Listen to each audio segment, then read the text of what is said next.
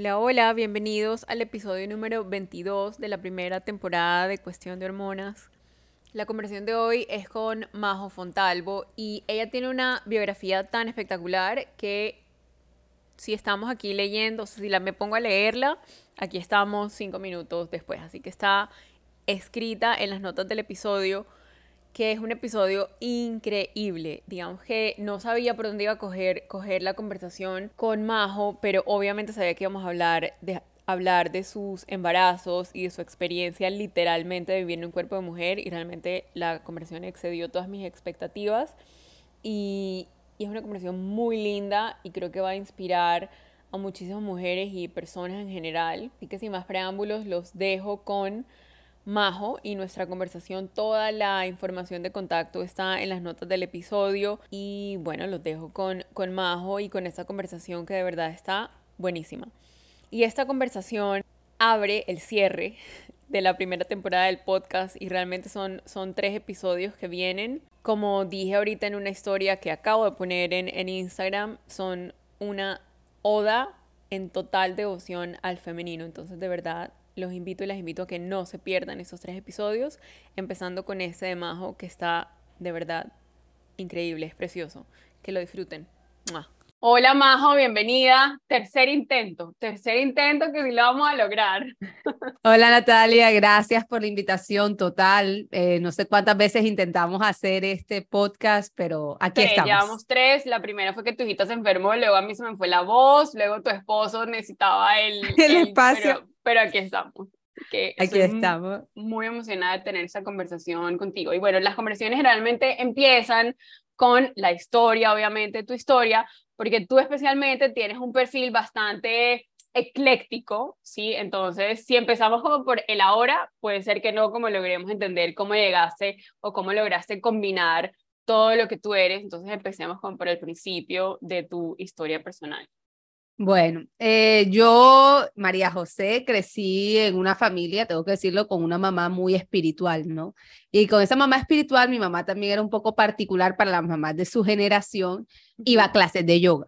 Entonces mi mamá iba a sus clases de yoga y me llevaba a mí para que la acompañara. Yo podría tener 12, 13 años, incluso menos, pero recuerdo más como 12 años.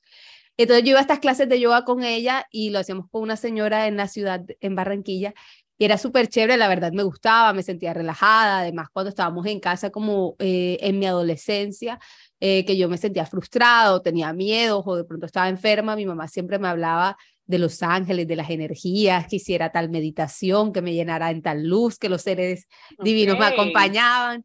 Entonces, pues, imagínate, yo crecí con todo eso. Para mí nunca ha habido duda que esas cosas existen, porque a mí me enseñaron a creer en eso desde muy, desde muy pequeña. Entonces, bueno, empecé el yoga en ese camino, por supuesto, eh, cuando uno está como en la adolescencia buscando quién es, eh, se va por otros caminos, ¿no? Como ahí fue mi primer acercamiento, también mi acercamiento como al mundo espiritual, pero eso quedó allí. Yo me gradué súper joven del colegio, me gradué a los 14 años, eh, me fui a viajar, porque yo estudié en el IPU. Eh, ah, que además eres una genio, ok, no me, la, no me la conocía. Entonces me gradué muy joven porque empecé el colegio a los ocho meses, imagínate.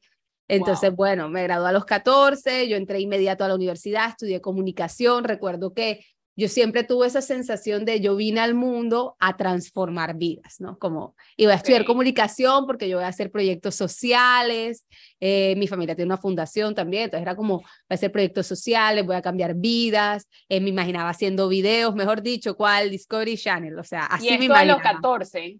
Esto a los 14 años, o sea, yo me sentía así.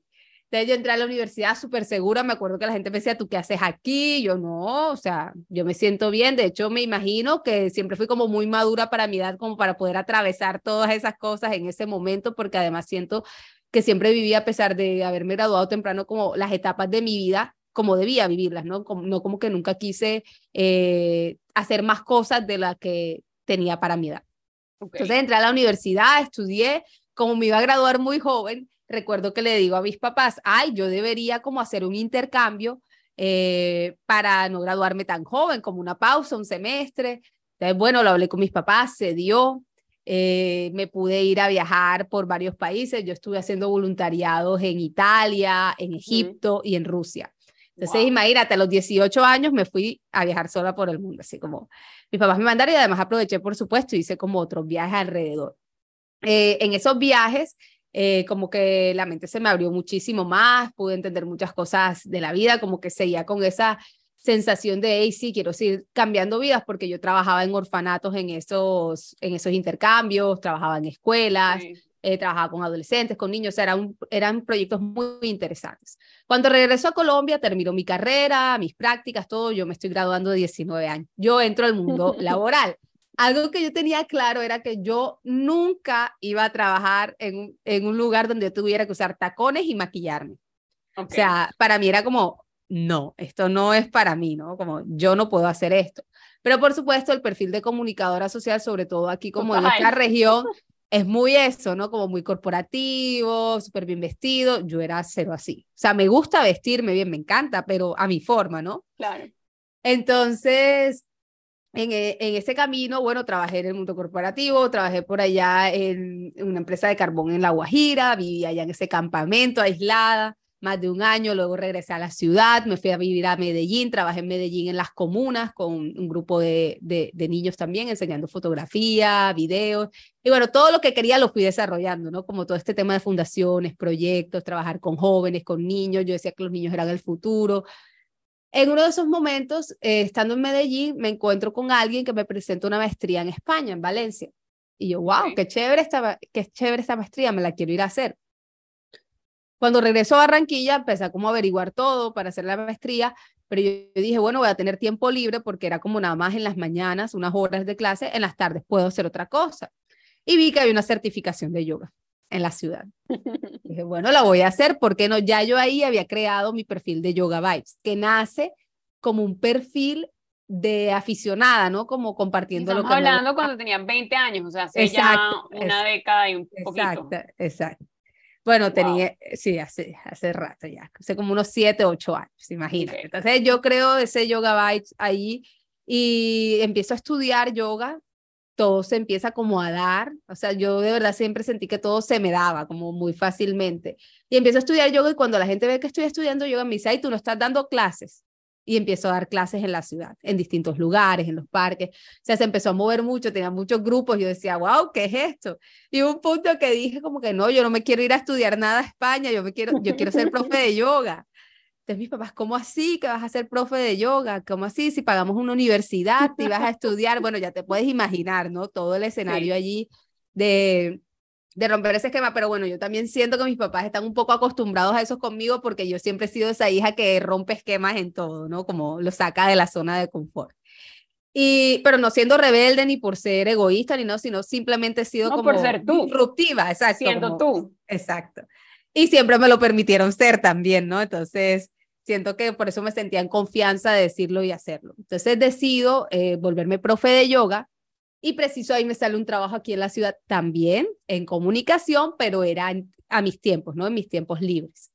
Eh, en esos tiempos libres yo manejaba mi tiempo, iba a trabajar, trabajaba con el distrito, iba a hacer las cosas que tenía que hacer con los niños, los jóvenes, regresaba a casa y hacía mis, mis clases de yoga por las noches, por las tardes.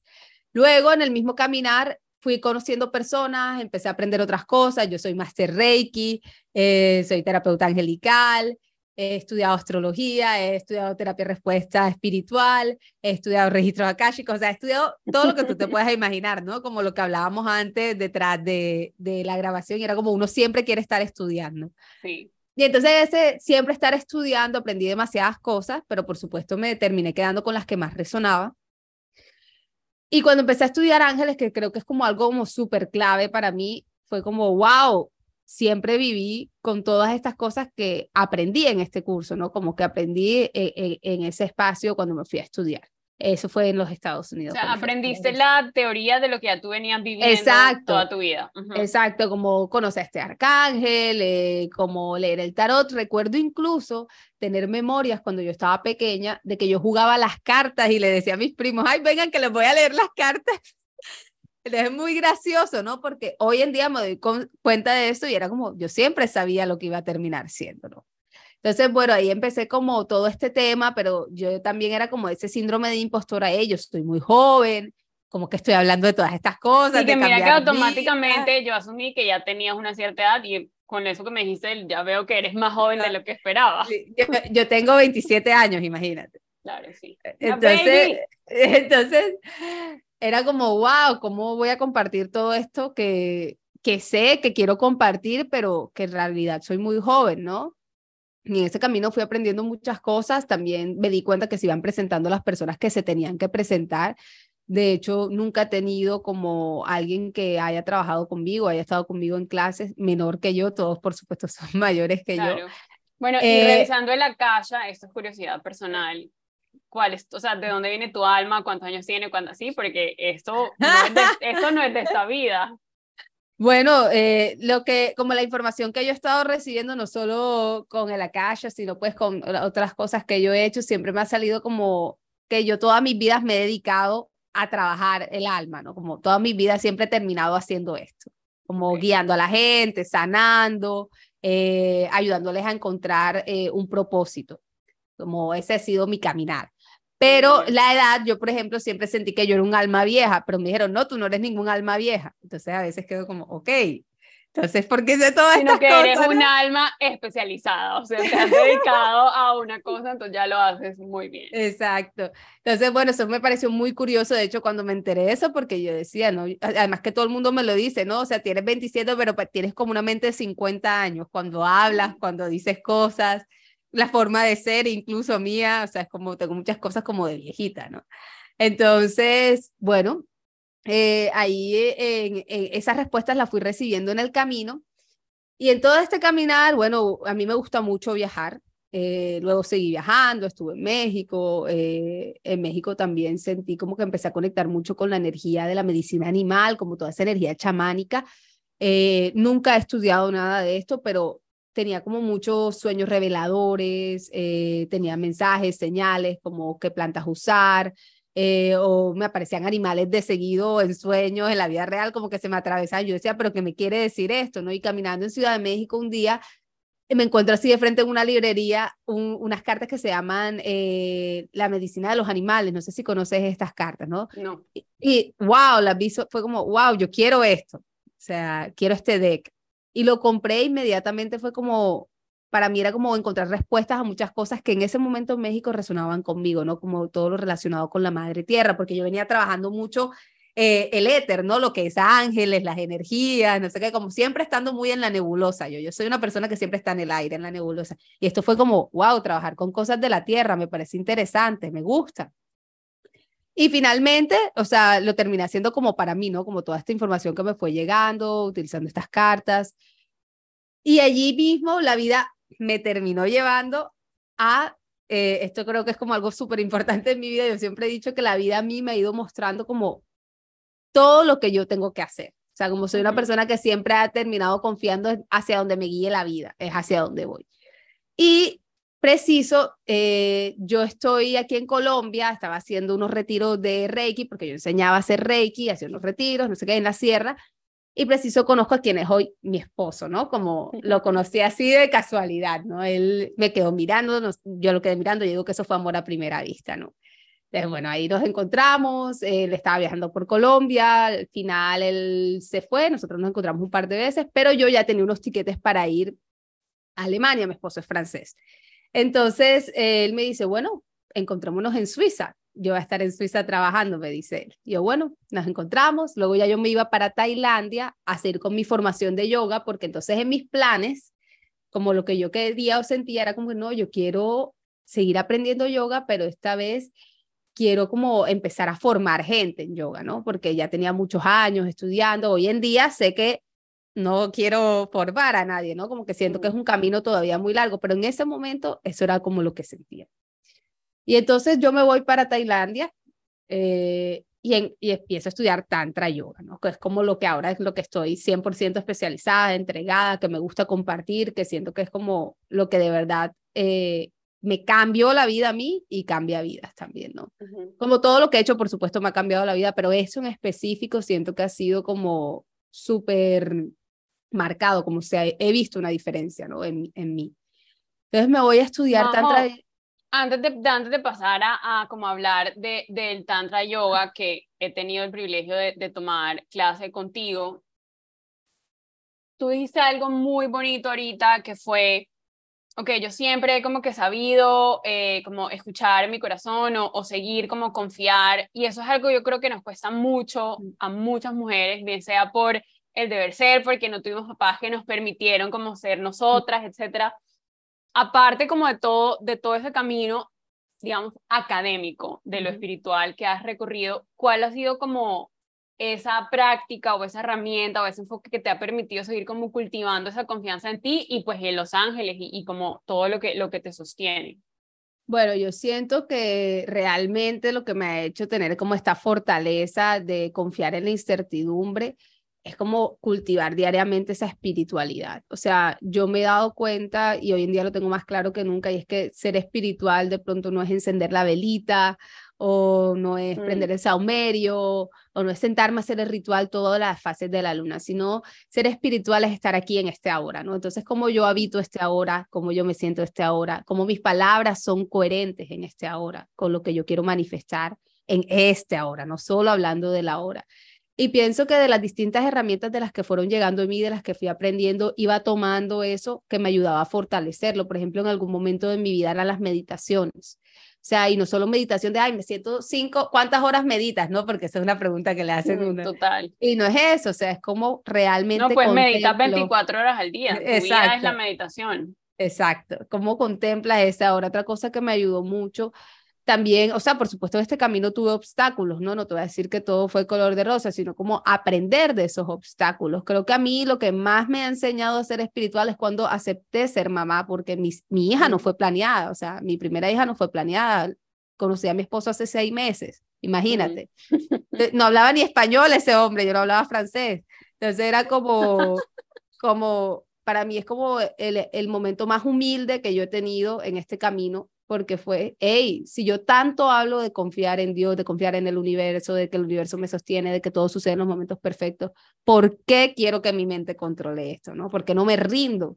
Mm. Y te siento que ahí fue como el momento que más yo dije, hey, estoy integrando, ¿no? Como realmente mm. estoy integrando esto, porque quizás antes sí me sucedían cosas, pero no ese, de ese nivel de magnitud que tú dices, hey, la vida me está enfrentando y me está diciendo, bueno, ¿y ahora realmente qué está pasando, no? También algo que me sirvió mucho es que nunca me creí víctima de la vida. O sea, como que nunca sentí, alguien una vez me preguntó, vecino me decía, ay, eh, ¿y tú cómo haces para que no te importara lo que te decían cuando tú querías hacer todo diferente? Decía, es que yo tengo algo desde chiquita y no es mentira. A mí me dicen algo que no me gusta o que se están burlando de mí o que no resuelvo conmigo. En mi cabeza hay algo como hace como mute. O sea, como no existe no existe. Eh, yo no sé si eso es como una cualidad, pero es como en mi cabeza siempre se callaban esas cosas, ¿no? Como, okay. no voy a permitir que esto me afecte, como no me lo tomo personal. Y es un ejercicio que lo hacía sin saber que era un ejercicio, ¿no? Como no me lo tomo personal, como bueno, X. En el camino me fui dando cuenta que era una gran herramienta y me ayudó para mucho, ¿no? Pero realmente lo que yo siento, eh, además de todas las cosas que aprendí, eso fue la base en la que crecí, ¿no? Como tuve una mamá que siempre me hizo sentir sostenida, ¿no? Como, hey, hay algo más grande que tú que te está sosteniendo, hay algo que, que te está acompañando, hay algo que te quiere guiar, confía en que eso está allí, ¿no? Como siempre era como, eh, eh, es, sí, esa confianza, podríamos ponerle una palabra, esa confianza de certidumbre. Entonces, bueno, yo siento que era como, como eso. Y ya cuando yo llego a, estudiar Tantra, que por supuesto es como darte cuenta de que todo es un todo, o sea, mm. como que Dios está en nosotros, nosotros somos una extensión de Dios. También tuve la oportunidad toda la pandemia de estudiar con mi maestro online, unos cursos que sacaron online, todos los fines de semana estudiaba. Entonces fue como abrir la mente a lo que ya existía en mi cotidianidad pero ser aún más consciente de ello, ¿no? Como yo cultivando este cuerpo, esta mente, este espíritu, estas emociones, iba a ir encontrando un equilibrio en todo lo que se manifestaba en mi vida. Bueno, ahí empecé como todo ese camino. Eh, el Tantra siento que es un estudio también de todos los días, o sea, como... ¿Por qué te atrajo, te atrajo específicamente el Tantra Kaula Yoga? Porque digamos que ahorita que yo ya vengo también caminando el camino del yoga y ahora empiezo a caminar el camino del tantra. Mm, mi maestra, que estábamos hablando de grabar, que la, que la conoces también, ella, de hecho, em, diferencia los dos caminos, el del tantra y el del yoga, siendo el de yoga el camino de la voluntad, sí, como digamos que lo podríamos, si lo vamos a ver en la dualidad de, de la, de la energía y la conciencia, pues el camino como más masculino, más como a las posturas, a la ascensión, digamos. Y el camino del tantra es el camino de la rendición y más como esa devoción al femenino. Entonces, cuéntame qué es el tantra Kaula yoga que, que como que encarna o, o une los dos. Bueno, el Kaula Tantra Yoga es un estilo de yoga o es una rama del yoga eh, en la que se trabaja mucho a nivel parasimpático, se diría, es como la traducción. Entonces es una práctica que no solo es la práctica del yoga, sino pues hay Ujú. práctica de bandas, hay prácticas de respiración que vienen siendo los pranayamas, hay prácticas de masaje ayurvédico, es como todo un ritual, hay unas hay, hay unos espacios donde se hacen rituales, hay unos espacios donde se recitan unos mantras, hay unos estilos de meditación, que todo ese grupo de acciones que hacen, lo que hacen es que te equilibran tu ser, te equilibran hormonalmente. De hecho, el Kaula Tantra Yoga se considera como el estilo de yoga que a nivel científico y de la mano de la medicina ayurvédica logra que tu cuerpo entre en su estado completo de plenitud. ¿Por qué? Porque tu, prana, que es tu energía vital, va a estar fluyendo de manera perfecta, ¿no? Si tú haces estas prácticas devocionales diariamente. Por ejemplo, la primera práctica es me levanto y consigo a Dios en todas las cosas que me rodean. Algo tan sencillo como Ujú. eso, ¿no? Como Dios está en todo lo que me rodea. Entonces después haces, eh, recitas tus mantras, eh, te hace, bueno, este sería en un mundo ideal, ¿no? Donde nada más te a hacer eh, por eso. favor, cuéntame de tu práctica de Kaula Tantra Yoga como mamá, como esposa, como terapeuta espiritual, ¿cómo, cómo incluyes tú eso en, en tu día a día? Bueno, hay momentos donde sí logro hacer casi todo. Y hay otros momentos donde no hago todo. Por ejemplo, en mi estado de embarazo, en el embarazo no se puede practicar Kaula Tantra Yoga. ¿Por qué? Porque se considera que es un proceso donde la mujer solo debe entregarse a su gestación, honrarla y no necesita estar haciendo otras cosas. Que además esta práctica física como tal lo que hace es que te equilibra las hormonas y ya tus hormonas están demasiado desequilibradas en el embarazo, entonces no necesitas como esa práctica física, no la recomiendan, de hecho, o sea, como no es para mujeres embarazadas.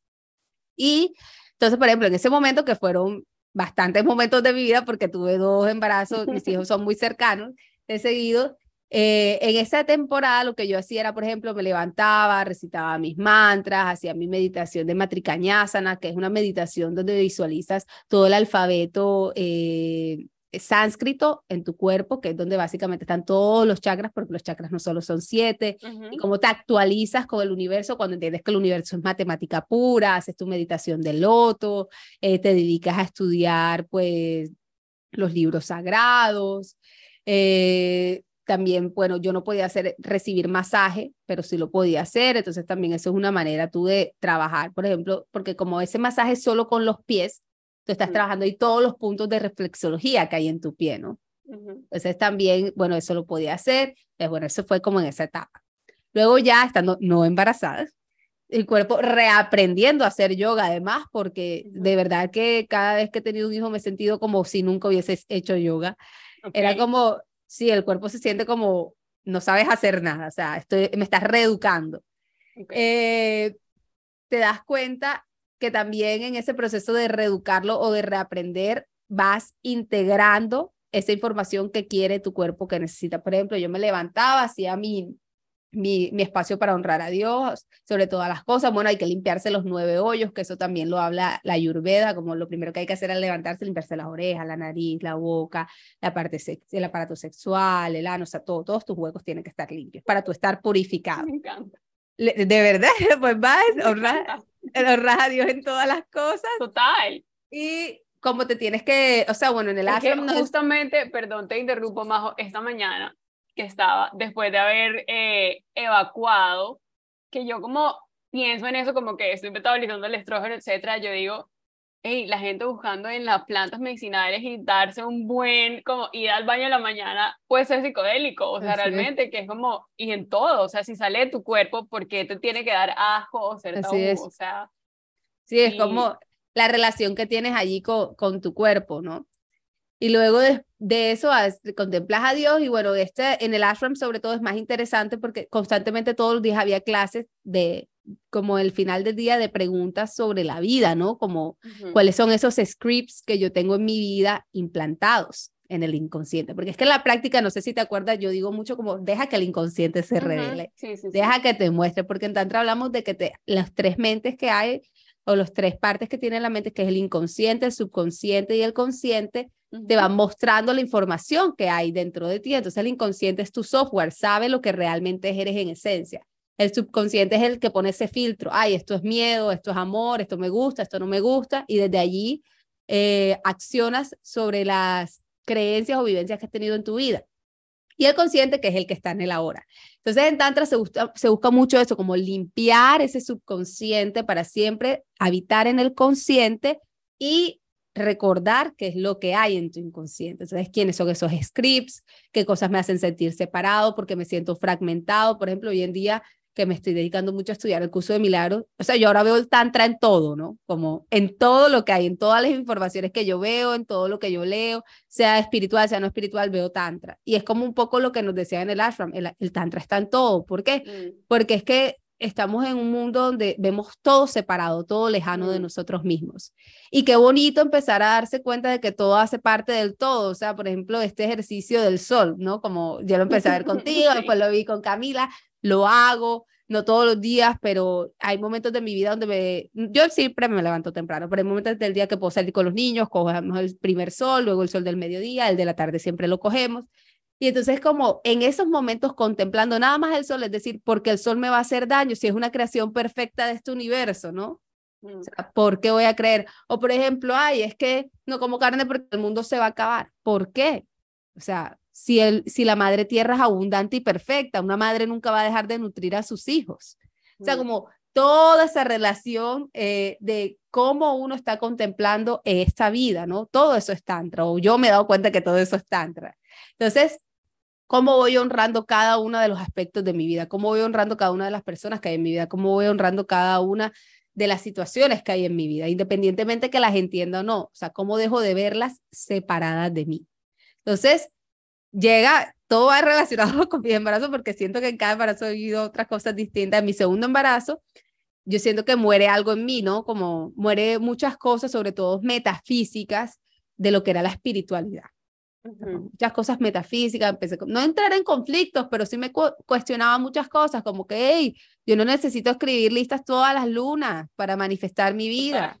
Yo no necesito siempre, eh, no sé, eh, pensar que tengo que poner esta vela para que me hagan, no me hagan mal de ojo, no. o sea, que sea el ritual, o sea, digamos que ahorita te oía hablar y mm, de como ver el tantra en todo y demás, y digamos que, o sea, no, no necesariamente como ver el tantra, habrá personas que no resuenen con esa palabra, pero, y creo que eso también lo, lo, lo has vivido a medida que vas como explorando o expandiendo como esa caja de herramientas y demás, que tú te empiezas a dar cuenta que en su esencia más pura, las enseñanzas de las diferentes civilizaciones, o sea, si te metiste con los chamánicos y luego hiciste ayurveda, si yo que estoy con la medicina tradicional china, la esencia, o sea, destilada de las enseñanzas es lo mismo.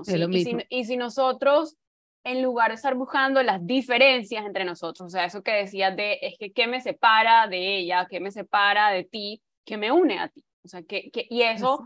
Yo, por ejemplo, lo, lo entendí después de haber vivido como en diferentes partes, que tú también viviste en diferentes partes, y es como, al final los seres humanos realmente, o sea, destilados en nuestra esencia más pura, queremos lo mismo, o sea, tenemos como esos mismos como deseos fundamentales.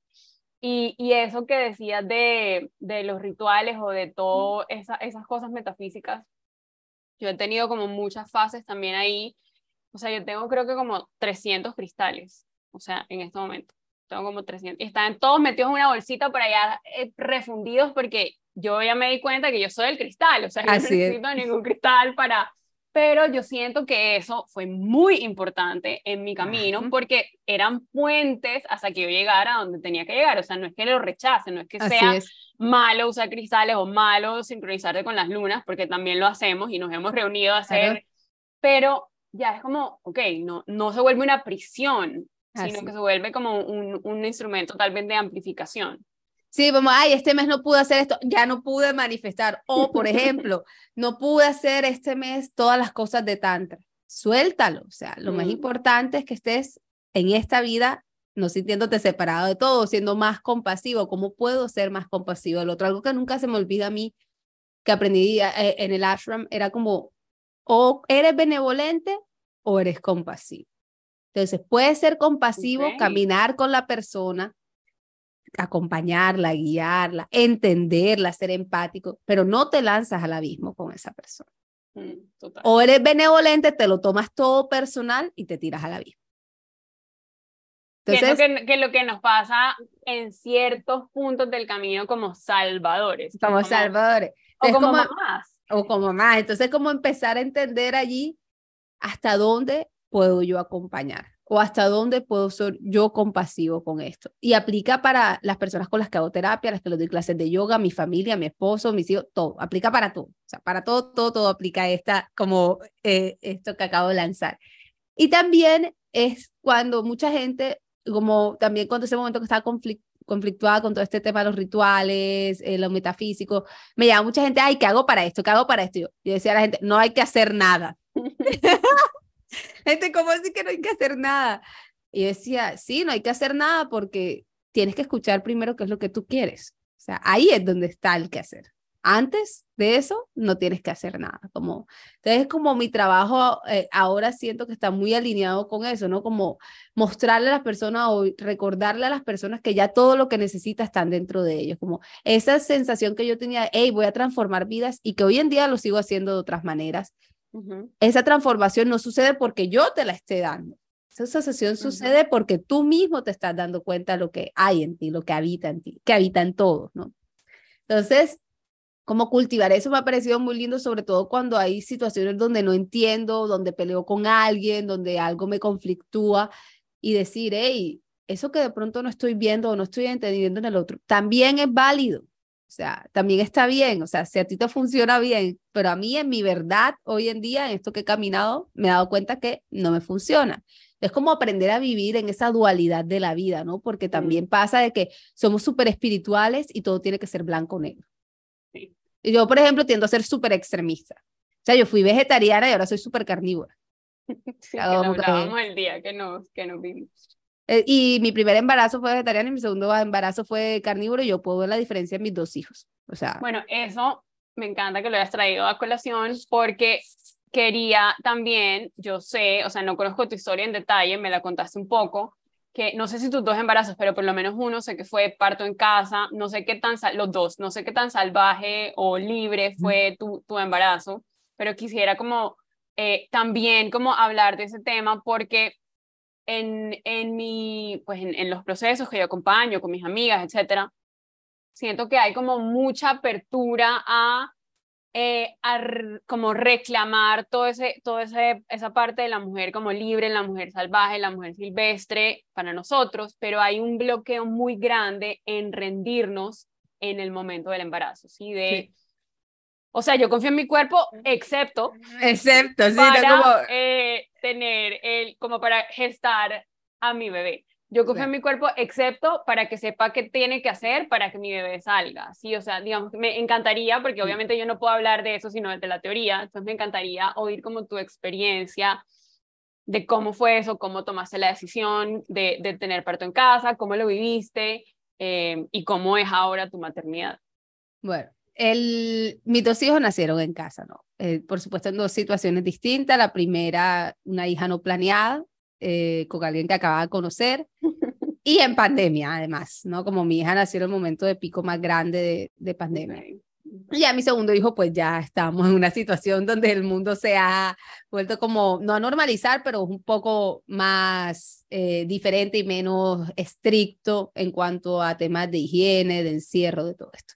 Entonces, cuando decido eh, seguir embarazada con mi primera hija, eh, mi esposo y yo estábamos como interesados en buscar eh, un embarazo consciente, ¿no? Como cursos o aprender sobre el embarazo. Yo siempre que quise parir en casa. ¿Por qué siempre quise parir en casa? Porque mis abuelas tuvieron a sus seis hijos cada una en casa. Oh, wow. Entonces yo decía como que no, yo tengo la fortaleza, mis ancestras lo tienen, yo puedo, además, eh, además eh, ya venía de todo un proceso de sanación de útero que estuve haciendo en algún momento con Nani, eh, de reconciliarme con esa energía femenina, porque yo era súper masculina. Yo, de hecho, hasta ahora que tengo mi esposo, pero antes era como siempre con parejas donde yo siempre era la que producía más, la que hacía más, o sea, como muy masculina siempre, como yo soy la que tiene el control, esta es la manera de mostrar el poder, hasta que, bueno, eso cambió, ¿no? Pero como con toda esa reconciliación del femenino.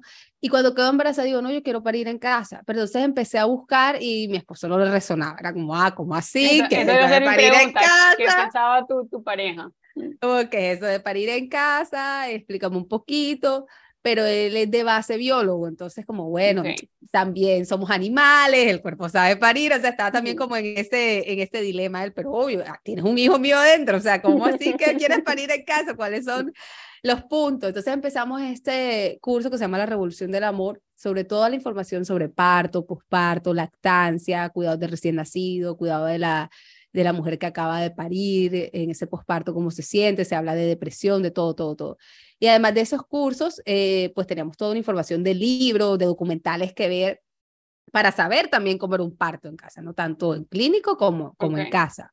Y siempre estar abiertos a que podría suceder de las dos maneras, pero llegó un momento como que, bueno, usted quiere parir a su hijo en casa, cuando yo hablaba con la partera, ¿en tu casa en qué parte? ¿Lo quieres en una piscina o lo quieres en tu cuarto o, o cómo quieres?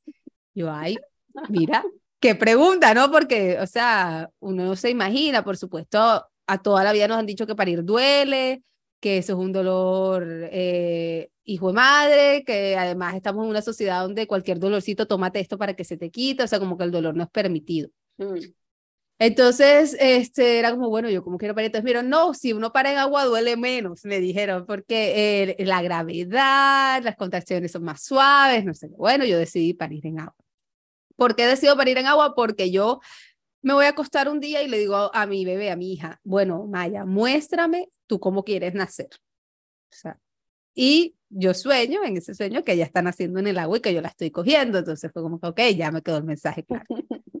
Entonces, bueno, eh, yo decido parir en casa, por supuesto, con todos los miedos, todos los tabús que tuve que atravesar, también cómo confiar en mi cuerpo. Ya yo venía en un proceso donde sí confiaba en mi cuerpo, pero no te voy a decir que no tenía miedo. O sea, yo tenía miedo de terminar en clínica, era plena pandemia, quien me iba a atender, o sea, pues yo tenía mi ginecólogo, por supuesto, que me revisaba todos los meses, que mi embarazo estuviera eh, en, en salud para yo poder hacer esto, porque obviamente eso es un requerimiento para poder parir en casa.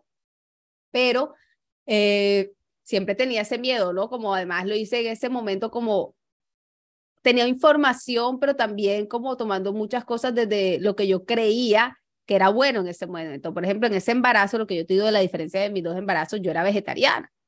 Yo no comía carne, no, yo no voy a comer carne, yo no quiero que mi hija coma carne, mis hijos van a ser vegetarianos, mejor dicho, la locura. Entonces, eh, a los siete meses a mí me provoca comer carne como una loca, me acuerdo. O sea, tenía la sensación, yo olía el churrasco, el no sé qué, yo solo quería comer carne. mi esposo me dijo, bueno, cómprate tu carne, o sea, y me la compré y desde ese día no paro de comer carne, o sea, era como me la comía montones, me encantaba. Pero de ese embarazo yo, por ejemplo, no tomé vitaminas, eh, estábamos encerrados en pandemia, entonces, bueno, no se podía tomar el sol mucho, yo bajaba a tomarlo, pero no era como tomar un sol como ahora que hay la libertad de poder hacerlo en cualquier momento, o de ir a la playa, o de estar eh, afuera. Yo me acuerdo que yo salía en las horas pico, esas que uno tenía permiso para salir, a darle la vuelta nada más a la manzana del edificio para mantenerme activa, imagínate. O sea, un embarazo con unas condiciones que tú dices, wow, o sea, donde están todas las bacterias, eh, todas las virus, todo lo que necesitaba para que mi cuerpo de pasar a ese bebé se lo transmitiera para que tuviera todo un sistema inmune fuerte, ¿no? Por eso es que hoy en día mi hija se enferma de tantas cosas respiratorias, también siento yo, porque no obtuvo todo eso. Es cuando yo decido, cuando ya llega mi parto, mi hija nace en la semana 37, 38. Mira, yo duré dos días de trabajo de parto, sin ningún medicamento. Sea, tomando té, cacao. También me imagino. Sí, eh, vaporcitos vaginales, masaje, baile, movimientos. Y es una cosa, wow, bárbara, o sea, como o te rindes o te rindes. Ahí fue donde yo sentía como que, Dios mío, me tengo que rendir en esto. Y era el segundo día del, del trabajo de, de, parto, que hubo como a las seis de la tarde, dije, no, yo no puedo, yo no puedo, yo me puse a llorar, yo no puedo, no sé qué, yo decía en mi cabeza, Dios mío, ancestras, denme la fortaleza para parir, porque yo sé que ustedes lo hicieron, como ayúdenme. Mi mamá no estaba invitada a mi parto, de la nada tocan el timbre, era mi mamá. O sea, fue como, Dios mío, Dios mío, ¿qué es esto? Y mi mamá entra y entonces me ve, mi mamá se, como, ay, ¿cómo estás? Y yo, bien, bien. Bueno, mi mamá se va este, yo me puse a llorar, yo no puedo, no sé qué, yo no soy fuerte, entonces ahí estaba mi esposo, no, sí puede, o sea, como ya él también estaba preparado para acompañarme con todas esas palabras y toda esa fortaleza que yo necesitaba en ese momento que ya yo no podía más, que era salvaje además, o sea, tú eres un animal cuando estás pariendo, tienes todas las emociones, todo ese cóctel de hormonas, yo no me acuerdo de todo porque además uno está como drogado en hormonas ahí naturales, y recuerdo que cuando yo tenía las contracciones así fuerte, fuerte, fuerte, porque cuando dije ya yo no puedo más, la partera dijo, ah, esta ya va a parir ahorita. O sea, como ya esta está lista para parir. Sí, o sea, que es el punto que tú, y, y eso, eh, esa metáfora de, de la mujer pariendo y la rendición, digamos que la he oído mucho últimamente, ahora eh, que la usan muchas analogías con el, perdón a todas las mamás, con el emprendimiento, con ciertas cosas, que es como, una mamá no puede decir, ya, no voy a parir, o sea, te toca seguir, como sea, o sea, como sea sale el pelado. Exacto, yo, yo, me lo decía en mi cabeza, como que esta pela tiene que salir, o sea, no puedo, no puedo quedarme aquí como, ay, me duele y ya, no, tengo que atravesarlo. Entonces, dime. No, no, Dale, sí. Entonces, eh, yo allí como en todas esas cosas, yo tenía las contracciones y yo lo que era, así era, es que, oh, o sea, o no sé qué. Entonces, en el edificio, nadie sabía que yo iba a parir en casa, imagínate, pandemia, llamaron a la policía. Entonces, la policía no entró, o sea, esto me lo entero después, ¿no? Me entero después, como el portero dijo, no, aquí hay una chica que está pariendo, no se preocupe, o sea, como que no está pasando nada, porque yo hacía, llegaba como esos gritos. Eh, después, cuando ya a mí me dolía mucho, mucho, mucho, yo lo que hacía era sobar a la partera, la sobaba. Y hace río hoy en día eso y me decía, wow, tu, tu dolor lo atravesabas con caricias, o sea, como con caricias, yo sobaba, yo sobaba. Y mi hija, yo no había roto eh, bolsa, y mi hija iba a nacer en la bolsa. Entonces ya yo la veía, yo la veía, la tocaba todo, veía su cabello, todo, todo, todo, imagínate. Además, eso dicen que es cuando nada, los seres más como dotados espiritualmente nacen así. No, me dio escalofrío. Sí, a mí también. De hecho, me acordé de eso, ¿no? Como ella iba a nacer en su bolsa y en uno de esos pujos, ¡pa! se revienta la bolsa y mi esposo, ¿qué pasó? ¿Dónde está el bebé? Eso fue muy gracioso. Como, ¿qué pasó? ¿Dónde está el bebé? Entonces la parte, porque eran dos parteras y la ayudante le dice como, no, ahora el bebé ya sí viene. O sea, lo más difícil acabó de suceder, que era como que esa bolsa se rompiera para que ese bebé pueda finalmente terminar de salir. Entonces ella, bueno, ¿cómo quieres parir? No sé qué. Y yo, anda, se me va a salir este bebé, no sé qué, como pensando en toda esta cosa. Yo, no, aquí en la piscina. Bueno, mi esposo se metió y te juro al minuto mi hija nació. O sea, y mi hija nace y es como, yo tengo ese video y es como ella está mirando todo, ni siquiera llora, está mirando todo, observando todo. Tú la ves, es un personaje. Eh, y ya después cuando yo la cojo, bueno, o sea, le di el pecho, estuvo conmigo, eh, llamé a mis papás, bueno, en un momento como súper lindo, me tomé mi sancocho, así como tres sopas de sancocho rehabilitador para después de ese parto. Mis siguientes días de parto, la verdad, súper, súper bien. Yo hice medicina placentaria, o sea, tomé batido con mi, placenta, con mi placenta, eh, mucho hígado, muchas cosas rojas, ¿no? Eso siempre lo decía la partera, como hay que comer mucha carne, mucho hígado, mucho órgano después de parir para poder recuperarse bien. Ese primer parto fue maravilloso para mí. Ahora mi segundo parto. Por favor. O sea, eso sí fue como el misterio, ¿no? Mi, además que mi hijo, mi segundo hijo, súper misterioso. Entonces, ese segundo embarazo yo empiezo y yo estaba en Francia. Cuando yo vengo a Colombia, eh, me entero que estoy embarazada. Entonces, justo antes, eh, bueno, yo en Francia tenía una vida, estaba paseando, tomando vino, disfrutando, no sé qué, o sea, como que queríamos quedar embarazados, pero también estaba como disfrutando ese momento que ya no lactaba, que, que, que quería disfrutar mi momento con mi pareja y qué rico, vamos a tener otro hijo, queremos tener otro hijo. Entonces quedó embarazada y cuando yo le digo a mi esposo, mi esposo no me cree porque yo todos los meses le decía que yo estaba embarazada. Y él me decía, no, hombre, o sea, eso ya es psicológico tuyo, ese de querer quedar embarazada. Entonces todos los meses yo le decía que yo estaba embarazada, hasta que un día le dije, hey, de verdad estoy embarazada. Y me dijo, en serio, y yo decía, ay, qué feliz, no sé qué. A los tres meses eh, me entero que tengo como un embarazo de riesgo, entonces no puedo hacer nada, imagínate. Yo en mi primer embarazo, a pesar de que estaba encerrada, hacía como yoga mil veces al día, rumba terapia, no sé qué, todo no podía hacer nada, tuve que estar en cama. ¿Qué catalogó, qué catalogó tu embarazo como de riesgo? Eh, tenía un hematoma, tenía un hematoma. Entonces, eh, bueno, que además eh, mi ginecólogo, él es muy honesto, me dijo que tenía que ver todo esto con la vacuna del COVID, ¿no? Como eso era un resultado de eso, lo digo aquí abiertamente. Y a mí me tocó, yo ni siquiera me quería poner esa vacuna, pero estaba en Francia y no podíamos ir ni al supermercado, así que no podía hacer nada, me tocaba uh ponérmela. Entonces, bueno, quedo yo embarazada, tengo ese hematoma, tuve que estar unos meses en cama, no pude trabajar, imagínate, para mí era ya yo estaba retomando clases, no sé qué, me sentía de nuevo como otra muerte también ahí bien fue como fuerte. Literal, o sea, fue decirme a mí misma, bueno, ya moriste en el primer embarazo, termina de morir ahora, o sea, como ríndete porque por ahora no vas a volver a retomar lo que creía que ibas a retomar, porque ya yo tenía todo un plan en mi cabeza, ¿no? Como quédate acostada y dedícate a este embarazo. Y así fue ese segundo embarazo. Luego poco a poco más adelante pude empezar como a moverme, a hacer cosas, pero muy suave, como que nunca tuve como toda la fortaleza o todo el atrevimiento que sentí que tuve en mi primer embarazo. De hecho, ya en este segundo embarazo comía mucha carne, eh, me tomaba mis vitaminas, además busqué las mejores vitaminas como para el embarazo, estaba como súper informada, me ponía sueros, tomaba el sol, o sea, mejor dicho, tenía como todos unos rituales así como para traer a ese bebé súper poderoso porque obviamente tenía un miedo allí implantado de, de, cuando empezó ese embarazo. Entonces, cuando voy a tener a mi segundo hijo ya, yo dije, no, hombre, este bebé a nacer en la semana 37 con mi hija, fácil, porque el trabajo, el parto de mi hija fue largo, pero fue un parto fácil. Además, mi hija fue chiquitica, 2.7 kilos, 2.8 kilos, mi segundo hijo pesó 3.8 kilos. O sea, imagínate. Tú eres tan petit. Exacto, además. Entonces, eh, semana 37, contracciones, nada. No, la partera venía, no, todavía no. Semana 38, contracciones, nada. La partera me decía, estás estresada, relájate. No todos los hijos nacen al mismo tiempo. Sí, tu cuerpo es pequeño, no sé qué, pero como que tu hijo va a llegar cuando tenga que llegar, confía. Ya yo me imaginaba en cesárea, o sea, todo. Yo decía, yo no voy a poder parir este pelado porque además mi barriga era como súper, hiper, mega grande, yo me ahogaba, o sea, era inmensa esa barriga, era inmensa y me pesaba.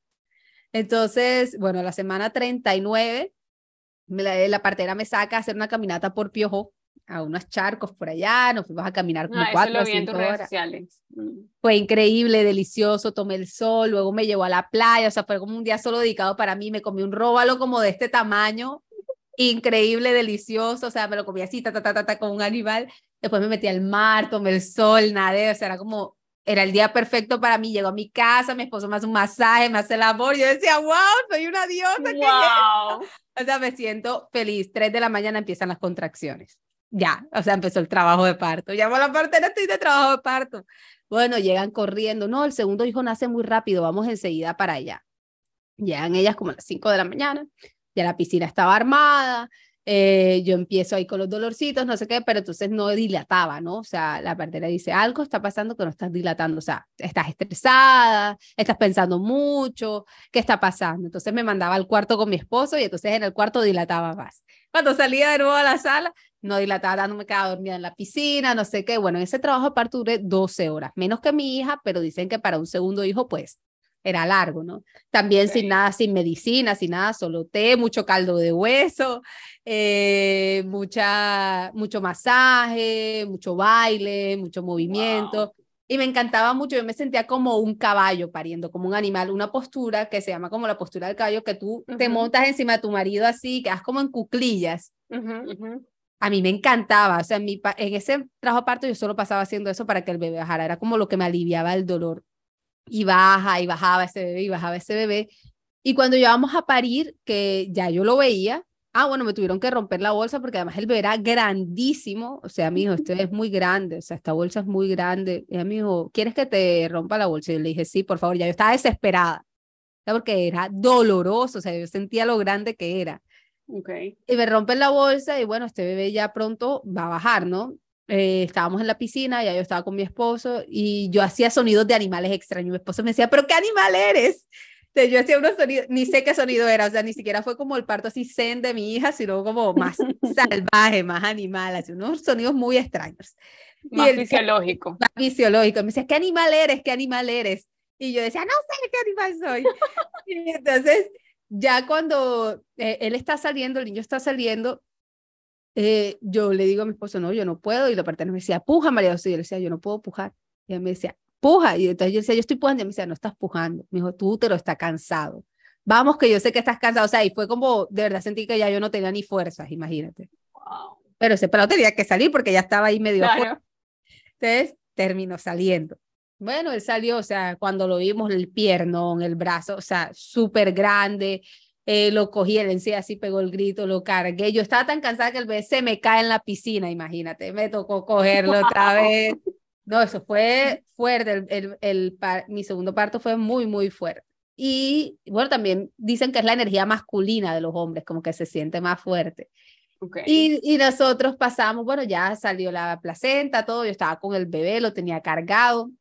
Yo duré, mira, como mi primera hija yo parí, yo me sentía como si nada, o sea, como me sentía, pues obviamente recuperándome, pero como si era con mi segundo hijo, yo sentí que la primera semana no me podía parar de la cama.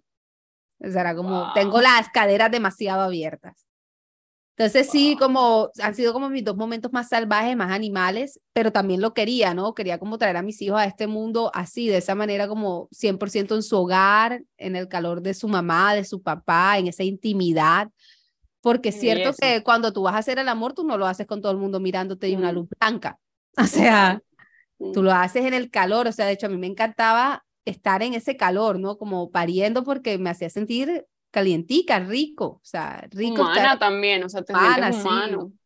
y también como aprender todo lo que queda después de esos pospartos, ¿no? Como reconciliarte con tu cuerpo, ese cuerpo que cambió, entonces es un cuerpo abundante que da vida. Y uy, yo me daba duro en mi segundo embarazo, no, esta barriga, que me quedó esto, no sé qué, esto, no sé qué. Y hasta que una vecina que tengo que tiene cuatro hijos me dijo, mi amor, tienes un cuerpo que da vida, abundante. Y yo le dije, oye, sí. O sea, ¿por qué me voy a tratar así, no? Como, porque no lo acepto y lo amo como está ahora, que es perfecto también, que en realidad los defectos solo los estoy creando yo aquí. Entonces también como aprender eso en este segundo posparto fue como eh, bien interesante, ¿no? Como también seguirlo aprendiendo.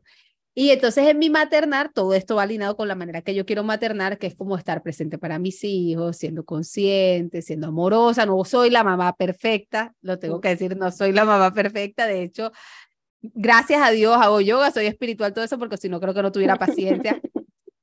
Pero eh, es como en ese maternar a, a los niños, he aprendido tanto de mí que me parece muy lindo, ¿no? También como rendirme a los aprendizajes que ellos me están entregando en mi diario vivir. Y que cada uno es distinto y que cada uno está sacando lo mejor y lo peor también de mí, ¿no? Porque también te muestran esas sombras, esas heridas, eso que de pronto estás repitiendo que te hicieron cuando chiquito que no te acordabas y lo repites. Como repites el mismo discurso o repites la misma amenaza, pero sabes que no está bien además. Es como, hey, te reautoevalúas y le dices a tu hijo, me equivoqué. Como tener esa humildad de decirle eso o de querer hacer las cosas diferentes con ellos. Entonces, sí, esa es como la manera que yo siempre he querido aprender a, mat a maternar, porque sigo aprendiendo, pero también he aprendido mucho a soltar el control. Wow, yo antes decía, voy a hacer educación en casa, yo voy a ser la profesora, todo va a ser lindo, perfecto, maravilloso, vamos a vivir en una comunidad hippie, mejor dicho, el plan de vida. Además, yo soy súper Virgo, ¿no? Como súper organizada, perfeccionista, rígida. Y yo me doy cuenta que yo no puedo ser, o sea, o soy la mamá de mis hijos, o, o soy la profesora, o soy Ujú. otra cosa, pero no puedo hacerlo todo. Y entender también que ellos necesitan sus espacios, sin mí, desarrollarse en otros espacios. No soy una mamá sobreprotectora, porque no lo soy. De hecho, soy como muy tranquila, dice mi esposo. Pero sí me gusta como tener muchas cosas. La alimentación, por ejemplo, bajo el control. Ya hoy suelto y digo, en mi casa comen como yo quiero que coman, les doy lo que yo quiero que coman, les enseño como quiero que coman y ya tienen esa base. Afuera con los abuelos en otros lugares es distinto. Yo hago hasta donde yo puedo y hasta donde puedo acompañar. Es como los grandes aprendizajes que me han ido quedando ahí del maternal. Y de la pareja, bueno, no, he contado con una pareja maravillosa, la verdad, que me ha apoyado todas estas decisiones locas que yo tomo. De hecho, mi familia se lo dice. Pues que es como repetir un poco lo de tus papás, ¿no? O sea, como que te permite ser quien eres tú y, y, te acepta así. Bueno, hay tantas preguntas, tantas preguntas después de esta historia que de verdad, o sea, wow. Y, y yo le pido a la vida todavía, y por eso hago este trabajo, que, que si está como en esta vida, yo ser mamá, eh, pues porque creo que obviamente respeto a todas las mujeres que no, y ni siquiera sé si va a pasar para mí, pero yo siento que es un rito de transición, un rito de paso, pues en todas las civilizaciones, en todas las medicinas, en todo, es, es, o sea, el embarazo, el posparto, realmente como el, el, el rito de transición y, y, realmente un punto de maduración como muy eh, importante para, para la mujer y, o sea, bueno, la verdad es que estoy como eh, muy, muy como impresionada eh, porque conocía parte de la historia, pero no conocía todos los detalles y creo que aquí ya estoy acostumbrada a que me miren como si me faltara un tornillo, pero no sé cómo viviste tú aquí, o sea, como decir, eh, me tomé mi placenta, etcétera, qué cosas, son cosas que yo, por ejemplo, o sea, yo quiero tener un embarazo completamente salvaje, o sea, yo ni siquiera quiero hacerme ultrasonido, nada, yo no me quiero hacer absolutamente nada, o sea, y pues, no sé, no no sé si se van a dar las cosas o no, pero ¿cómo manejaste tú eso, esa presión, digamos, de afuera? Bueno, tenías el apoyo de tu pareja, el apoyo de tus papás, bien, que, o sea, sí, eh, ¿cómo manejaste tú esa, ese como conjunto de creencias que aquí no son la regla. Sí, incluso que de parte de la familia de mi esposo tampoco era común, ¿no? Como qué locura van a hacer, ¿no? Como siempre cuestionándose todo. De hecho, cuando tuvimos a nuestro segundo hijo, aún así se cuestionaban cómo lo hicimos, o sea, o por qué lo hicimos, por qué escogíamos eso. Bueno, yo siento que mis papás, por ejemplo, mi papá mucho, mucho miedo. En los dos embarazos lleno mucho miedo que me sucediera algo y siempre decía, ay, niño, si tú naciste así, ¿qué miedo te va a dar? y me quedaba mirando como esta niña que pero él sí como haya tenido un gran aprendizaje conmigo de los miedos, ¿no? Mi padre lindo. Y mi mamá eh, lo entendió un poco más porque cuando yo hice ese curso en mi primer embarazo, ella venía, o sea, yo le invitaba a conectarse a esas clases como para que ella pudiera entender porque ella era la que me acompañaba en mis pospartos, en esta cuarentena, ¿no? Entonces, como que ella pudiera entender el lenguaje de lo que yo quería, lo que yo estaba hablando, lo que yo necesitaba. Entonces ahí fue lo primero que hice, como alinear a mi mamá con eso, como estuvieran de acuerdo o no, como ella por lo menos pudiera entender ese lenguaje de lo que yo quería. Eso no quiere decir que ella no se cuestione, que no me preguntara cosas, o sea, también era válido. Eh, ¿Cómo trae todo, todo esto? O sea, hoy en día mis amigas me dicen, cuando han visto mis videos pariendo, me dicen, ay, pero es que tú pares y es como, ah, y ya nace el bebé. Y yo, ¿qué? Y yo le digo, esto no es así, ¿no? O sea, es como, hay que dejar de romantizar, siento mucho como todo lo que es el el embarazo, el parto, el posparto. La gente cree como que, ay, parí, me veo divina con mis pestañas postizas tomándome fotos aquí con mi bebé. ¿Qué? Es el momento más animal, no quieres ni usar ropa. Yo pasaba en cuera en mis cuarentenas, o sea, no quería usar nada. O sea, solo, solo quieres estar en cuera y con tu bebé encima. Además, eh, e, esa sensación como de, la gente que, y no te dolió. Obvio que duele. ¿Y cómo atraviesas el dolor? Ah, de hecho, ayer lo hablaba con una vecina. ¡Ey, te rindes ese dolor! Ese dolor puede ser orgásmico, o sea, ese dolor es sexual también, ¿no? Como atravieso este dolor porque es que o me quedo en el dolor o lo atravieso y paro. ¿Sí me entiendes? Porque ese dolor también te puede bloquear y aplica para todos los tipos de parto, en casa o en clínica, que también te toca vivir el dolor, independientemente que te pongan eh, inyecciones que te ayudan a transitar ese dolor. También lo vives, ¿no? O sea, de una u otra manera tienes que atravesarlo. Entonces es como toda esa desconexión, siento yo que viene de, la base de que no podemos sentir dolor, estamos alejados del cuerpo de la mujer. ¿Cuántas mujeres nunca se han visto su vagina? Yo pariendo me veía en un espejo, eh, o sea, veía cómo salían mis pelados, ¿sí me entiendes? Como en ese sentido siempre he sido muy animal y salvaje. Y cómo enfrentaba a todas las personas que me cuestionaban. De hecho, por ejemplo, la institución que te llama y te dice, señora, usted tiene no sé cuántas semanas y usted no ha venido a parir. Y eso que yo tengo seguro privado, ¿no? Como eh, no se meten tanto como unas amigas que tienen eh, GPS y, y la llaman y las acosan. O sea, a mí me llamaron, pero no me acosaron. Entonces yo tenía que decir, no, es que a mí mis hijos se me salieron. me tocaba decir así de verdad, o sea, me tocaba decir así, porque incluso hasta la institución te acosa con eso. Y entonces te cuestionan, ¿Y usted cómo hizo con la placenta? No, mi esposo me ayudó. Y no tuvo miedo. Y yo, no, si es algo natural. O sea, como que le regresaba la, la, pregunta, ¿no? Sobre todo con la institución. Eh, con la familia, pues, eh, sí tenían miedo. Me dicen como que, uy, tú sí eres berraca, eh, es increíble esto que hiciste. Pero también siempre he sido la hippie de la familia, la diferente. Entonces, también están como un poco acostumbrados. Mis amigas igual, también están como acostumbradas a, esa forma de ser mía tan disruptiva. Pero siento que en general, eh, cada vez que se habla más de partos, más de pospartos, más de maneras de criar, incluso de la misma salud menstrual, de la relación que tenemos con el útero, siento que podemos llegar a ser más y más conscientes de lo que es habitar el cuerpo de una mujer, que me encanta esa palabra que tú dices, como que privilegio estar en este cuerpo de mujer, y es así, es un privilegio. No que hay, es que eso duele porque es un castigo, no hay ningún castigo. Es que el dolor, ah, o sea, es, pues, es la otra parte del placer, digamos, ahorita que decías romantizar, como dejar de romantizar el, el parto, empieza por dejar de romantizar lo que es ser mujer, o sea, y como esa, esa feminidad, no hablando de la energía femenina, sino la feminidad de la mujer, que está muy romantizada, o sea, pues como si lo, suave, que hablábamos ahorita, que suave, pura, que huele a rosas, eh, sí, es como, no amigo, o sea, hay, también es salvaje, animal. O sea, claro, también hay pureza y dulzura y suavidad, obviamente, pero está todo ese tema, pues, que la, pues, lo natural, o sea, que es que una mujer salvaje es una mujer natural. Y mira que, que algo, e incluso con la lactancia, Natalia, que siento que hoy en día hay como tanta conciencia cuando voy a Europa. Eh, yo lactaba a mis hijos cuando he ido a Francia, dos veces he ido con ellos bebés. Y le preguntaba a mi esposo, pero ¿por qué lacta? O sea, ¿por qué? Si lo puede dar un tetero. Y mi esposo les decía, ¿acaso la vaca va y toma leche de la cabra? ¿O va y toma leche de, de tarro? No, señor, o sea, la vaca va y toma leche de su mamá, punto. Entonces, eso es lo natural, ¿no? Como, es, o sea, porque tenemos que alejar o, creer que lo natural es lo más alejado, ¿no? No, y ahora lo natural... Em, es un privilegio también, ¿no? Es un privilegio, pero para muchas, y, y eso digamos ya está cambiando, pero en la generación de nuestras mamás, eh, y de pronto tal vez nuestras abuelas, hasta cierto punto, de pronto no en nuestro país, pero ya como hablando un poco más de lo occidental, pues lo natural era de bajo estrato.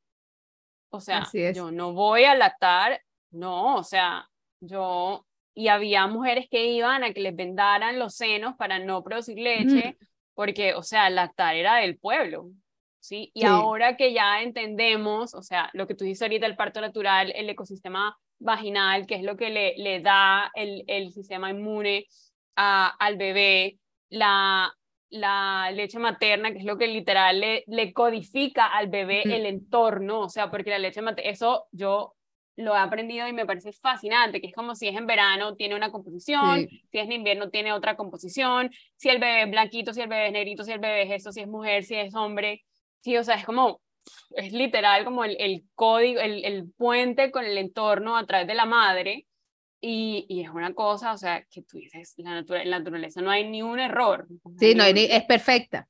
Lo que tú decías cuando empezaste a explicar lo de la, lo de la carne y lo de la, todo, todo eso que hablábamos. Bueno, Majo, o sea, de verdad que podría seguir aquí eh, preguntándote cosas, pero lo que voy a hacer es que voy a programar una consulta. pero, pero, o sea, ¿con qué te gustaría cerrar? Obviamente la gente va a tener tu, tu información de contacto, etcétera. Sé que estás planeando un retiro con, con Diana a fin de año, también lo pondremos ahí. ¿Con qué te gustaría como cerrar después de habernos contado esta tremenda historia que de verdad, gracias por, por tu honestidad. Creo que muchas mujeres, puedo hablar por mí, pero creo que muchas mujeres eh, se van a sentir como expandidas por esta, por esta historia, yo creo. Que en mi opinión, este es como el verdadero empoderamiento femenino. Así es. Bueno, no, yo pienso que lo más importante y siento que lo que hoy en día nos está dando más poder, eh, y no hablo de poder de creernos más, sino como más fortaleza, más autoconocimiento, más conexión con uno mismo, a los seres humanos, no solo a las mujeres, es es recordar quiénes somos realmente, o sea, el entendernos como una unidad del todo, en dejar de vernos separados, el dejar de sentir que siempre nos falta algo, es que yo siempre tengo que curar algo, es que a mí me falta, es que yo estoy traumado, es que no sé qué. No, o sea, paremos eso, por favor, paremos eso y empecemos a decir, wow, qué, todo, qué bonito todas estas cualidades que yo tengo, qué chévere que hoy puedo ver el sol, qué chévere que mis pies pueden tocar la grama, estoy tomando esta agua y me siento tan hidratado, o sea, como cosas tan pequeñas en la cotidianidad que te hacen sentir unido al todo, que empezar a sentirse así completo, empezar a cultivar esa completud en todo lo que hacemos, en todo lo que decimos, en todo lo que vivimos, que es allí donde siento que vamos a empezar a encontrar cada vez más respuestas y que es lo que siento que colectivamente está sucediendo a pesar de que hoy en día hay muchas cosas como New Age, todo eso que también es válido y resuena porque también se necesita, mm. porque es la manera que ahora la gente está resonando con eso y se necesita. Siento que no debemos olvidar que todas las respuestas están en nuestro interior, que todo lo que necesitamos ya habita en nosotros. Y allí tú te vas a ir dando cuenta que tu camino, que no tiene que ser igual ni el mío, ni que el de Natalia, ni que el del otro que estés escuchando, admires por ahí, mm. eh, es el único camino. Tu camino es perfecto y acéptalo, ¿no? Y ríndete a Él y confía en Él. Y a través de Él irás construyendo y aprendiendo y recibiendo herramientas y herramientas y herramientas que cada día te conectarán más con ese propósito que vivimos a vivir todos aquí. Entonces, le dejo así como cultivar esa completud y rendirse ante la incertidumbre. Wow, sí, no, me encanta. Bajo, muchas, muchas gracias. Eh, y por aquí te tendré seguramente en la segunda temporada también. Ay, gracias, sí, me encantaría.